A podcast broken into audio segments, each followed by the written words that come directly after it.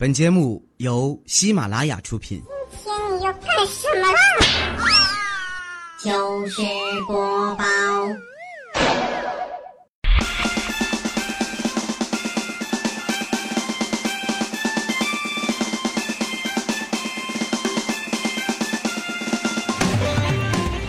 嗨，现场的朋友，大家好！又到了每周末的快乐时光，我是你们的好朋友哈利波特大家期，谢谢。今天呢是我在二零一六年的第一期糗事播报啊。首先呢要感谢大家这半个月来啊，每天像吃饭一样准时打卡为我投票，让我获得了喜马拉雅主播年度评选的第三名，谢谢大家。那最让我感动的啊是有些小伙伴呢不光自己投票，还拉着同学呀、爸妈甚至爷爷奶奶一起帮我投，真是全家总动员啊！所以活动一结束呢，我就跟领导争取了福利，来请大家吃饭了。在今天的节目当中哈，我会抽取三位幸运的听众，送出一百元面值的必胜客现金抵用券，拿着就可以免费去吃了。在我的公众微信“五花肉加戏”里回复“必胜客”三个字呢，还能领取满一百六十九元免二十元的优惠券。只需要大家在节目留言里哈留一些和必胜客相关的内容，嗯，比如说在必胜客里发生过什么趣事儿啊、回忆呀，哎，或者你最想去必胜客吃什么呀，都可以。其实我觉得吧，只要有人免单，请我吃什么都行。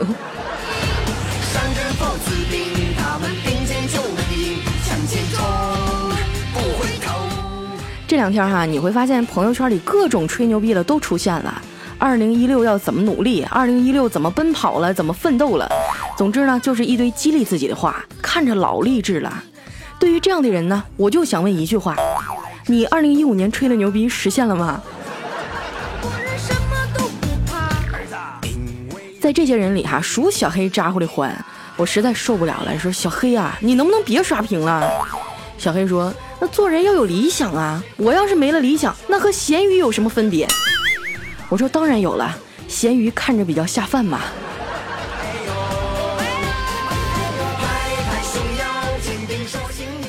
回想起过去的一年啊，确实有很多遗憾，既没有陪在父母身边，也没攒下什么钱。每次开工资啊，都是嚣张一个礼拜，往后天天叫外卖。我和快餐店的老板啊，都已经达到了心有灵犀的地步了。一到吃饭点儿啊，我打个电话说：“喂。”老板说：“哦。”然后呢，就把电话挂了。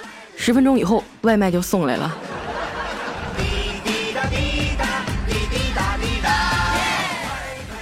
前两天呢，我给家里打电话哈，我爸就问我：“闺女啊，钱够用吗？”我说：“够用。”我爸又问：“需要给你打钱买回来的机票吗？”我说：“不用。”那天冷了，用不用给你打点钱添几件新衣裳啊？我说我衣服多着呢，您就甭操心了啊。那生活用品缺不缺呀？我听到这儿就有点不耐烦了。爸，你到底想说啥呀？我老爸沉默了几秒钟，说：“你就不能随便跟你妈要钱买点啥吗？我好从中间赚点零花钱呢。”我就不明白了啊，堂堂一东北大汉，怎么就被我妈欺负成这样啊？不过怕媳妇儿啊，好像是现在男人的一个通病。有一天晚上呢，我在小区的公园里溜达哈，公园的长凳上就坐着一对父子，那孩子看着吧也就四五岁，仰着小脸对他爸说：“老爸，你有点骨气行不行？如果你拿出当年娶我妈的勇气去教训他，今天咱俩也不会被赶出来呀。”他爸听了眼圈都红了，摸摸他的头说：“儿子，等你长大了就明白了。”家家有本难念的经哈，人生的每个阶段呢都有各自的烦恼。上学的时候烦恼成绩，工作以后啊烦恼业绩。在这儿呢，我要告诉学生狗们一个坏消息哈，最近大学英语四六级考试委员会官网上宣布，下次的四六级考试啊将对听力部分进行了重大改革，陪伴我们十几年的短文听写和对话呢将会被新闻听力还有学术讲座取代，难度会大大的增加呀。看到这个消息啊，我不禁长长的舒了一口气。还好啊，我前几年就放弃了。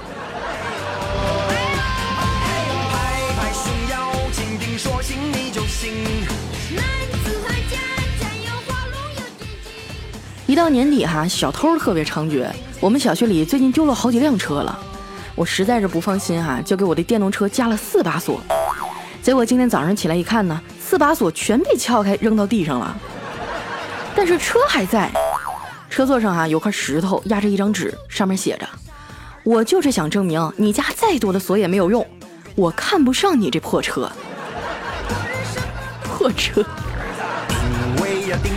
觉得自己真是白活了，还让小偷给狠狠地鄙视了一把。整个上午啊，我都闷闷不乐。彩彩跟我说：“佳期啊，我认识个大师，看的可准了，要不你让他帮你看看今年的运势吧。”我想了想，说好呀，那我需要准备些什么呢？哎，彩彩说你就把姓名和生辰八字告诉他就行了。我也不知道我是哪个时辰出生的呀，就给我老妈打了个电话。妈，我是八月初四那天几点生的呀？我妈不假思索地说：“你去问你爸爸，我那天出差不在家。”挂断电话，我刚想给我爸拨过去，突然觉得，哎。好像哪儿不对呀？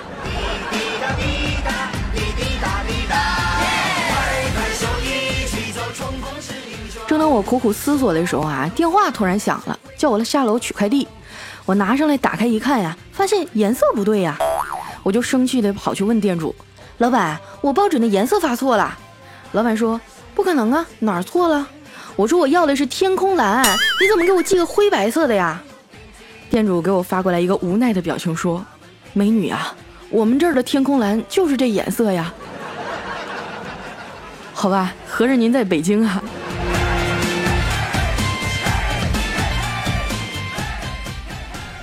在网上购物啊，你就得心态好，碰上无良的店家也没招啊。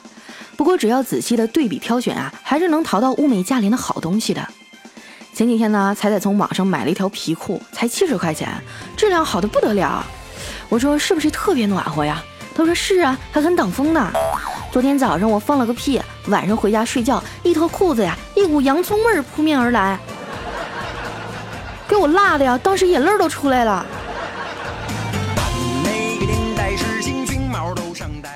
在我们办公室啊，有两大特色：彩彩的屁和小黑的脚，绝对伤人于无形啊，一般人承受不了。有一回啊，小黑打篮球崴脚了，去医院看病的是个五十多岁的老大夫。让他把鞋和袜子脱了看看。小黑脱完那一瞬间啊，感觉屋里的空气都绿了。强忍着看完以后啊，那大夫对护士说：“哎妈，不行了，我得请两天假呀，都给我熏迷糊了，后脑勺疼。”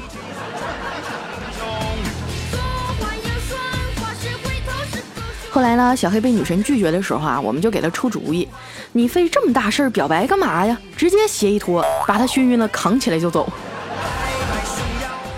但是呢，小黑并没有接受我们的建议哈，还在每天孜孜不倦地给女神写情书。写到第一百封的时候啊，小黑鼓起勇气给女神打电话：“小丽啊，我已经给你写了一百封情书了，你难道一点感觉也没有吗？”女神说：“有啊，这些情书让我觉得暖暖的。”啊，小黑当场就磕巴了，激动地说：“这这真的吗？”女神说：“真的呀，只可惜啊，只能暖一会儿，这纸也太不经烧了。”小黑听了痛不欲生啊，哽咽着问我：“你说我明明已经掌握了一百多种泡妞的方式，为什么我还是泡不到妹子呢？”我说理由很简单呀，咱俩差不多啊，只不过啊，我是掌握了一百种吃东西的方式，但是吃不到，因为穷啊。小黑听了恍然大悟啊，就取出银行卡里所有的积蓄，又去找女神了，开门见山直接问：“小丽，我想包养你，一万块钱一年。”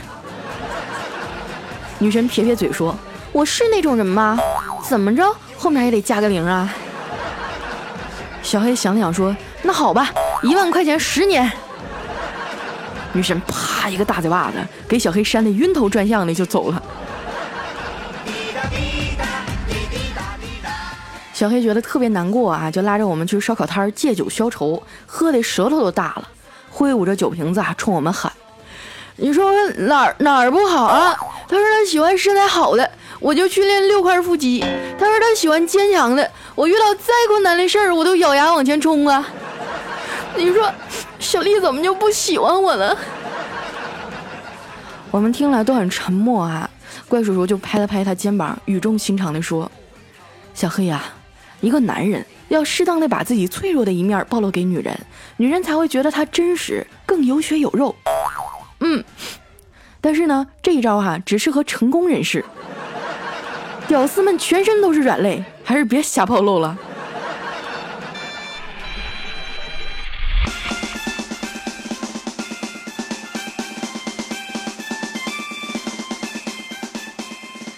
为了能放下对小丽的爱呀，小黑决定放纵自己，当一个情场浪子。在微信哈搜索附近的人，加了好几个妹子开始聊。有个妹子特别放得开呀，长得也好看，看照片吧，就是那种大眼睛、尖下巴，标准的网红脸。聊了两天啊，小黑就把她约出来了。第一次见到她真人的时候啊，小黑整个人都傻了。这个又矮又胖、满脸痘的树墩子和照片差别也太大了吧！小黑欲哭无泪地问她：“妹子，你发给我的那些照片有没 P 的地方吗？”妹子听了啊，害羞的点点头说：“有啊，拍摄日期就没批。”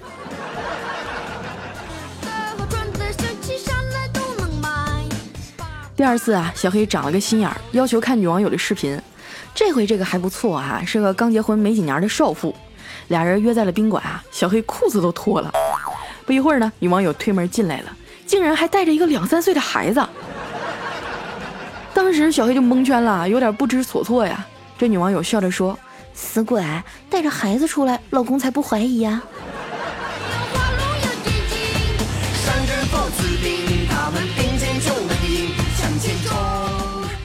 第二天早上啊，小黑拖着颤抖的双腿走出了宾馆，越想越憋屈啊，这他妈到底谁便宜了谁啊？后来呢，小黑决定去找一个大师看一看自己这霉运啊，什么时候才能走到头？这一片啊，有两个算命先生，据说都很灵，别人都管他俩叫半仙儿。小黑去了头一家呀，那先生看了他的面相，掐指一算，很沉重的告诉他：“小伙子，你最近有血光之灾呀。”那小黑听了就特别不高兴，随手扔了十块钱，骂骂咧咧的就走了。后来呢，又去找了第二家再算一次，算命先生告诉他。小伙子，你最近有笔意外之财呀！小黑听了特别高兴，哎呀，谢谢大师啊！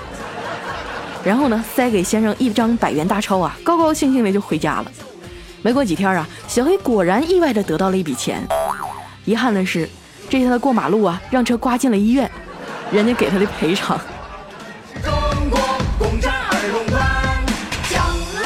后来呢，在医院检查了一番哈，医生说需要动手术。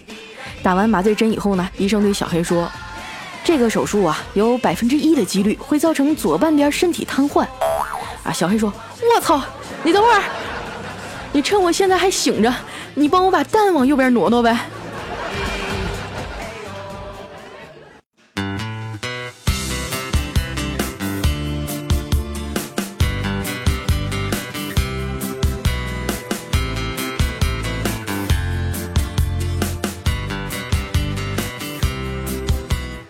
一段音乐，欢迎回来，这里是糗事播报，周日不算特别晚。我是哈利波特大家期，新的一年开始了，希望大家事事顺利，像咸鸭蛋一样啊，咸的要命，富的流油。同时呢，想要加入我们五花肉军团的朋友哈，可以关注我的新浪微博和公众微信，搜索五花肉假期，每周啊都会有现场直播互动，带你装逼，带你飞，带你冲进垃圾堆，带你疯，带你浪，带你嗯哼到天亮。接下来的时间呢，关注一下我们二零一五年的留言哈。首先这位呢叫樱桃子爱大熊，他说听说啊跟绩效挂钩了，年底了，为了让你过个好年，就给你评论下，珍贵的第一次呀，救命！我是不是得跪谢大王恩赐啊？现在这么有良心的听众很少了哈。来看一下我们的下一位呢叫小毛驴，他说管理员啊正在对着一个妹子说话，对不起啊女士，我们这儿禁止游泳。那妹子当时就火了，那你为啥不在我脱衣服前告诉我呀？管理员说，我们可没有禁止脱衣服啊。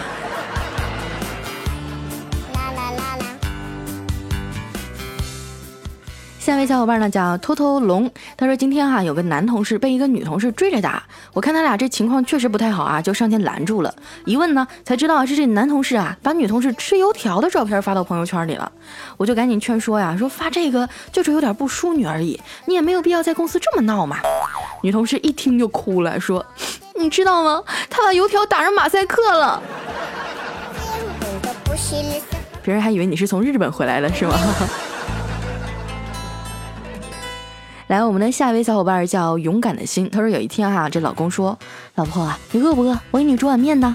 老婆说不用。那我给你洗水果吧，不用。那我去洗洗衣服、拖拖地吧，不用。老公说，老婆啊，那你说我干点啥呢？反正我这也没啥事儿啊。那老婆说，你就给我消停着在这跪着啊，跪到天亮，少嘚瑟。我看你还怎么在在群里面说你单身，还月薪三万。我问你嘞，那两万八搁哪儿呢啊？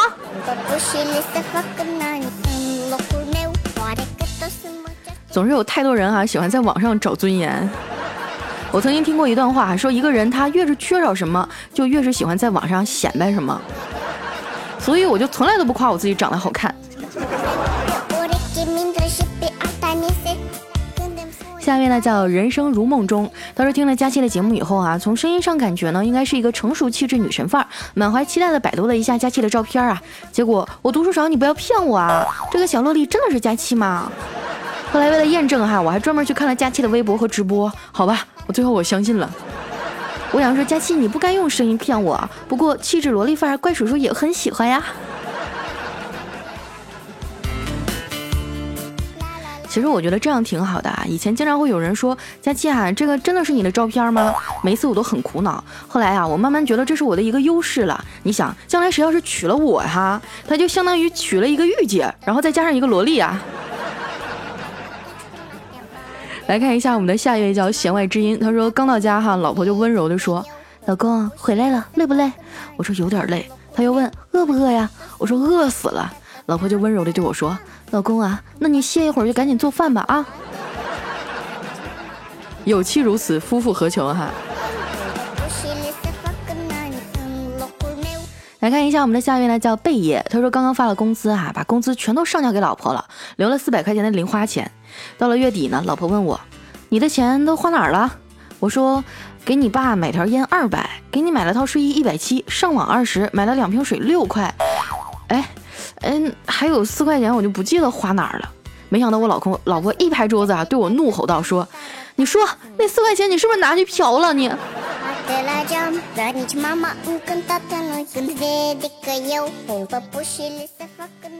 看一下我们的下面呢，叫拉里邋遢人。他说有一天哈，妈妈问说：“儿子啊，打电话给你爸，叫他回来吃饭。”儿子说：“爸爸不接电话，是个阿姨接的。”一个小时以后呢，爸爸回来了。哎，他妈说你给我跪搓板去。他爸跪了两个小时以后啊，他妈说，儿子，你告诉爸爸他犯了什么错。儿子说，爸爸今天打电话是个阿姨接的。爸爸说，阿姨都说啥了？儿子说，阿姨说您拨打的号码正在通话中。见过了那么多坑爹的哈，我觉得这个最狠。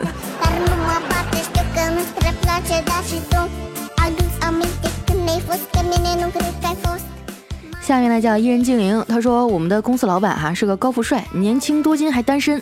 有一个刚毕业的女大学生呢来了没多久啊，估计是想和老板发生点什么，屡次做一些让人印象深刻的事儿，经常卖萌啊，故意犯个错呀，开会时跟老板顶个嘴之类的。按照电视剧的套路哈，这样老板就会喜欢他了。可是现实的情况呢，老板忍无可忍啊，今天把他给辞退了。这个哟其实前面这些情节啊，也不是不可能在现实生活当中发生的，但是它有个前提，就是肤白貌美、气质佳。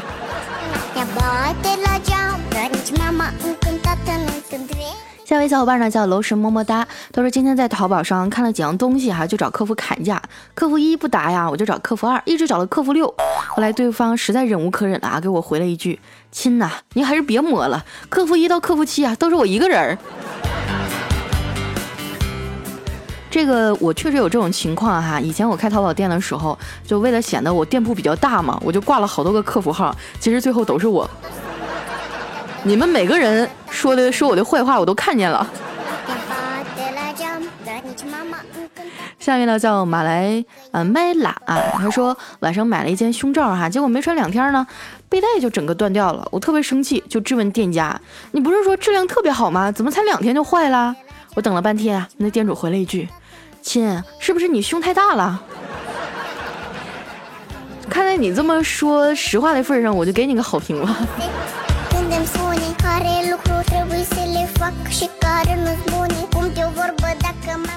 下一位呢叫佳琪别闹，我有药。他说今天跟我二货老婆去买饮料哈，我就问他，雪碧和可乐一样都是两升的，为什么可乐看起来就没有雪碧多呢？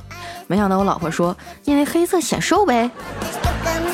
我竟无言以对。下一位呢叫 N J 将心比心，他说我朋友想追一妹子哈，妹子半夜想吃东西呢，朋友晚上一点多呀开着法拉利送过去，妹子特别感动，然后呢他们就在一块儿了，这绝对是真爱哈，就不关车的事儿，你就换一辆兰博基尼也是一样的，主要是感动。对你再换一个什么什么其他的超跑也是一样的，主要都是感动。下面呢叫推爱佳期，他说坐公交的时候啊，一个年轻的妈妈带着两个朋友，一上车呢，两个小萝莉哈就在那巴拉巴拉巴拉不停的说话，很可爱。其中一个说呀，我要是有魔魔法，我就把爸爸妈妈都变成妖怪。我还琢磨着哈，你说这小姑娘看着挺可爱的，怎么这么损呢？只听那个小正太随后说，然后呢，我就抓唐僧给他们吃，他们就不会老了。这个故事听着有点暖哈，有的时候孩子的想法总是单纯和直接的，但是呢，却恰恰表达出他们对爸妈的爱。好了，来看一下我们的下一位叫许晨烨，他说有一天我去图书馆哈，突然有人拿纸在我的面前晃了晃，我看了一眼哈，知道他是聋哑人要捐钱，我的零花钱也没有多少啊，哪里有钱给他呀？我就温柔的挥挥手啊，说那个没有。不料呢，他弹一直在缠着我啊，我就报了一句说我没钱。他就默默地走了。转头时呢，我就听见他说了一句：“哼，太没有公德心了。”佳期，你给我评评理啊！什么世道呀？我教你个办法啊！以前我也遇到过这种情况，尤其是在什么公交车站呀、什么火车站啊，特别多。你要看到那姑娘哈，水灵灵的，然后举个小牌跟你要钱，你就上去捏她一把屁股。她要是不喊不叫，那你就给她两块钱吧。人家出来混也不容易。